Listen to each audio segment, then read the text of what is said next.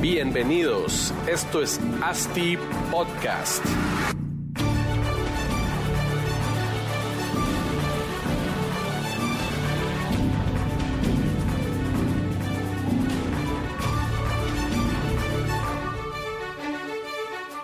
Hola a todos, bienvenidos a otro episodio de ASTI Podcast. El día de hoy estamos en la Expo Real Estate Guatemala. Estamos con Humberto Lavarría, CEO de Intus. ¿Cómo estás, Humberto? Muy bien, muchas gracias. ¿Y tú qué tal? Bien, también. Aquí estamos grabando en esta expo eh, que estamos 9 de marzo, ¿verdad? Gracias a Barbecue Media, que nos está apoyando con todo el equipo, el equipo de grabación y también a la Asociación de Desarrolladores que está hosteando este, este evento. ¿Cómo has visto el evento en lo poco que llevamos? in- increíble la cantidad de gente que hay. eh, inclusive los extranjeros que me he encontrado están impresionados del- de la fuerza De la que tiene el evento, la fuerza que tiene ADIG eh, y realmente lo dinámica que es la industria. Claro. Llevamos ahorita pocos minutos la inauguración básicamente y vimos que a Guatemala le toca eh, ser presidir la ADILATAM, que es la, aso- la Asociación de Desarrolladores de toda Latinoamérica. No sé si viste eso. Sí, lo vi, increíble. Y no solo eso, sino que además la de corredores. La O sea, de dos, corredores o sea, también. sí, Confederación. Inmobiliaria. La verdad es que Guatemala está creciendo bastante en el tema inmobiliario. Ya somos punta de lanza para, para Latinoamérica, lo cual está, está bastante bueno. Y ustedes realmente, Humberto, como Intus, pues lideran mucho de, de la industria como tal en el tema de estudios e inteligencia de mercado. Contanos un poco qué, qué están haciendo. Mira, eh, yo como lo dije en, un- en una entrevista hace un par de semanas atrás y se lo he dicho a mis clientes extranjeros que están tratando de entrar a Guatemala porque todo el mundo quiere venir a Guatemala porque es el mercado Correcto. lejos el más grande en, en Centroamérica, todo, sobre todo en edificio de vivienda. Sí. Eh, Guatemala tiene una, entran al mercado alrededor de 5.000 unidades al año y se absorben alrededor de 5.000 unidades al año Claro. que fue, pues parece ridículo, pero Ciudad de México los últimos años y Monterrey, ese más o menos fue el número que... O sea, estamos al nivel de Ciudad de Sí, México y ellos Monterrey. Están deprimidos y nosotros estamos con un boom, pero si lo miramos contra las otras capitales de Centroamérica, estamos muy por encima, Claro. eh, muy por encima en números. Eh, lo que sí es el comprador guatemalteco es lejos el comprador más sofisticado que hay en Centroamérica. Claro. Y el desarrollador aquí en, en Guatemala ya no pasa como en otros lados que desarrolla vivienda de playa, eh, desarrolla centros comerciales, Sí. desarrolla apartamentos de lujo y vivienda social. Aquí es bien segmentado, bien de nicho e inclusive a los mismos desarrolladores que han trazado de hacer dos o tres cosas al mismo tiempo no les ha ido tan bien. Claro, o les va sí bien es- en uno un- y en otro exacto, no. Es un mercado súper especializado. El, des- el comprador cuando llega a comprar ya lo vio en internet, Sí, pues. ya hizo su homework y llega a hacer preguntas específicas y eso hace que el vendedor sea una persona altamente entrenada. Ya no Claro. es lo que teníamos hace 10 años, que a uno lo llegaban a, a mirar cuatro o cinco propiedades y a ver qué le gustaba. No, ahora las preguntas son específicas. Sí, pues, directo. El nivel de profesionalismo en la industria, en todos los stakeholders de la industria es bastante grande. Lo cual es bueno porque nos eficienta un poco también esos procesos, esos procesos de venta, ¿verdad? Pero al mismo tiempo, como todos van subiendo la barra, también hay que empezar a ver formas de innovar y diferenciarse porque los productos tienden a ser pues similares, ¿verdad? Y todos con la misma capacidad, todos diferenciándose, todos buscando pues dar el mejor producto. Creo que ha costado y nosotros que somos desarrolladores pues de vivienda vertical, horizontal, hemos visto cómo está la competencia en varias zonas que pues nada fácil. Sí, mira, hay, hay cosas que han cambiado. Por ejemplo, los amenities de los edificios son diferentes hoy, inclusive que antes que la pandemia. Sí. Lo que antes era el Business Center, que era un salón con una mesa grande que se usaba para la junta directiva del condominio, hoy son cubículos de trabajo. eh, y salitas de mini salitas de reuniones. Sí, ¿Por cambió qué? toda la Porque dinámica. Resulta que con este trabajo híbrido, Sí. pues la gente, o sea, esto No tiene se un espacio de- fijo. es que se habla de trabajar de la casa, eh, es bastante difícil para una persona que tiene un apartamento reducido. Porque Claro. si trabaja en la mesa del comedor, tiene que levantar todo tres veces al día. ¿Ok?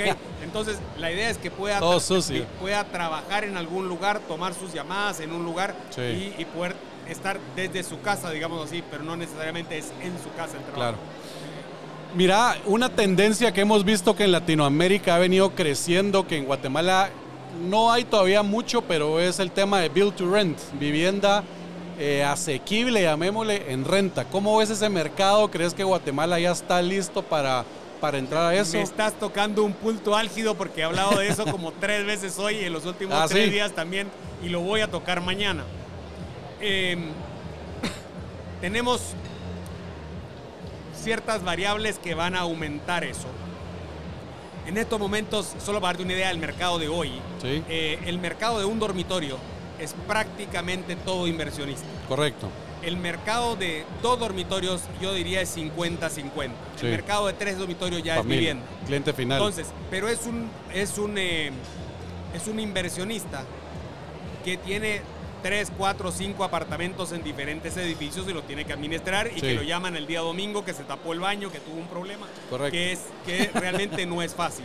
Pero como no existen sistemas de pensiones y de jubilación, esa es la jubilación de mucha gente. claro, ¿ok? los bienes raíces. Eh, ¿Qué está pasando a nivel mundial? A nivel mundial los costos de construcción, y aquí en Guatemala no es la excepción, han subido entre un 10 y un 15% versus 2019. Correcto. Después del pico que tuvimos ya bajaron, pero nos vamos Pero a se quedar. quedó por ahí O en sea, 10. Y eso significa, eso se va a trasladar. Además tenemos un tema de mano de obra.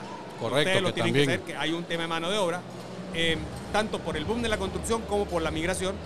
Y hay otro tema que hay una subida de un 1 a un 1,5% de tasas de interés. Claro. Ok, eso lo que hace es que abre un mercado de renta, porque la gente se va a demorar más tiempo en pagar enganche Sí. y va a poder comprar algo más pequeño, no va a poder llegarle a lo que, a lo que realmente quiere comprar. Sí, ese spread de entre lo que suben los costos, el precio de venta con lo que ganan, no. Por eso. Entonces Sí, el sí, tema es, hay un mercado de renta, ¿qué debería ser un mercado de renta? El mercado que está booming en Estados Unidos, el multifamily. Sí. Nosotros, nuestros fondos de inversión tienen inversiones en multifamily y en student housing, que es vivienda en renta. Pero aquí tenemos un par de legislaciones que, hay, que deberíamos trabajar en modificar. Uno es la ley de inquilinato. Correcto. Que hay una forma de irse por la tangente, digamos, vía la ley de leasing, pero no está clara, Sí, ¿ok?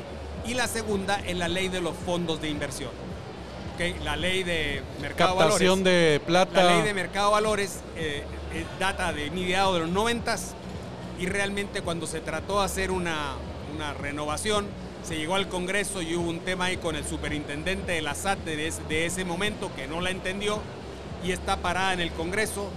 Yo escuché que el presidente del Banco de Guatemala sí la quiere impulsar nuevamente y reactivar. Buenísimo. Y solo para darte un caso, el, el tema de la, de la ley en estos momentos es que hay doble, doble impuesto. Doble El- tributación. el, el fondo paga, Sí. paga, paga impuestos tanto de impuesto a la renta como ganancia de capital y el inversionista paga lo mismo. Eso no pasa en ningún fondo en ninguna parte del mundo. Claro, solo, solo se paga una un vez. impuesto. Eh, y lo otro, entonces, la, la forma que se está usando para hacerlo es vía acciones preferenciales, Correcto. pero las Más una acciones prima. preferenciales, las acciones preferenciales son el penúltimo acreedor en la caso de una quiebra. Sí, pues Jóvenes, no, todavía, todavía no, hay mucho entonces, riesgo. al- es, el nivel Claro. de riesgo es bastante alto para el Sí. que está inversionista porque no tiene protegido su dinero, porque es un accionista. Claro, al final preferente, pero es accionista.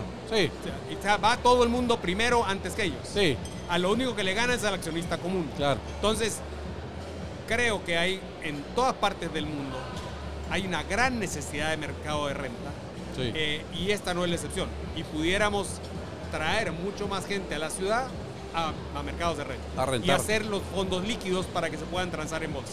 Nos- yo he estado en, en varios foros virtuales, ¿verdad? Con gente de Latinoamérica donde ven que mencionabas el tema de la ley de inquilinato, pero porque eso es lo que primero piensa el inversionista en, bueno, si tengo 50 inquilinos que no me pagan, ¿cómo los saco sin tener que pasar todo el proceso judicial, etcétera, etcétera?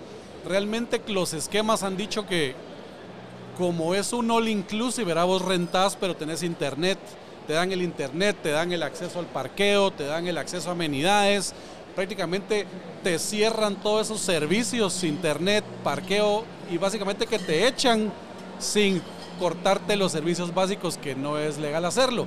Entonces básicamente los obligas a que se vayan porque ya no pueden vivir a gustamente ahí Y lo que han dicho, lo que he escuchado es que se vuelve el problema, no se vuelve un problema el tema de sacar inquilinos. Entonces realmente hay formas también de... Yo, yo he escuchado lo mismo. y con tecnología más Sí, que todo. Yo he ¿verdad? escuchado lo mismo.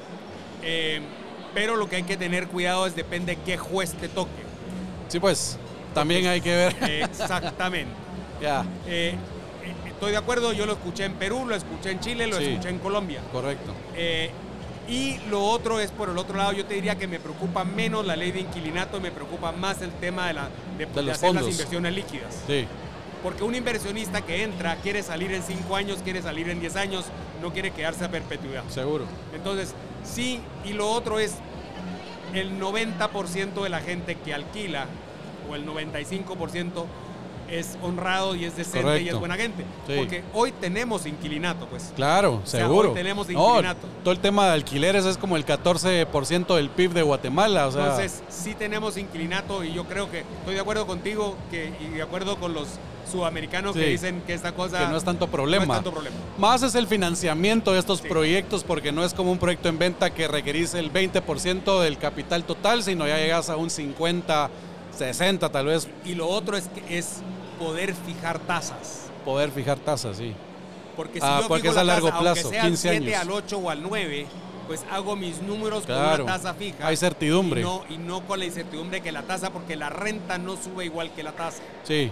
No tiene la misma correlación. Lo positivo en Guatemala para todos los que nos escuchan de afuera es que somos un país que la macroeconomía es muy estable, ¿verdad? Y no, no fluctuamos mucho en, ni en tasas ni en valor de cambio con el dólar, entonces somos un, un, un país bastante estable. Yo he escuchado varios en Colombia, porque como Colombia ahorita está en una etapa algo ahí fishy y complicado, están queriendo venir y están pensando ya en, en colocar vivienda en renta, pero yo creo que es algo que todos deberíamos de ponerle, ponerle el ojo porque es al final es un modelo también rentable. Nosotros tenemos inversionista extranjero que quiere comprar Claro. vivienda en renta. O sea, no digo, yo compro proyectos completos.